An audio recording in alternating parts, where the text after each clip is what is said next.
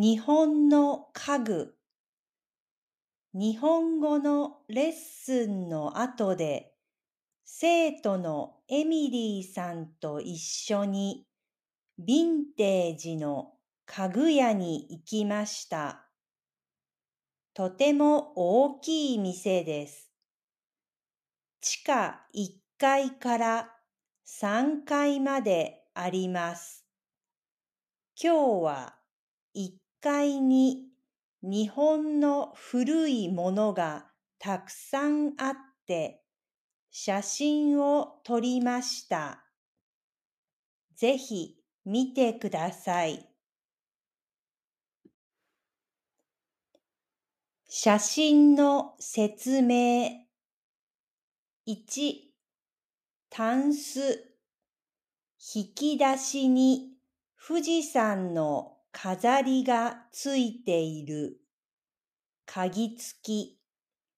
横に取っ手がある。2小さいタンス。鍵付き。扉の後ろに秘密の引き出しがある。3ガラスの食器棚昔の映画みたい。4お弁当箱黒くて鶴の絵が描いてある。中は赤かった。五、熊の置物が二つもあった。北海道っぽい。六、お酒の入れ物。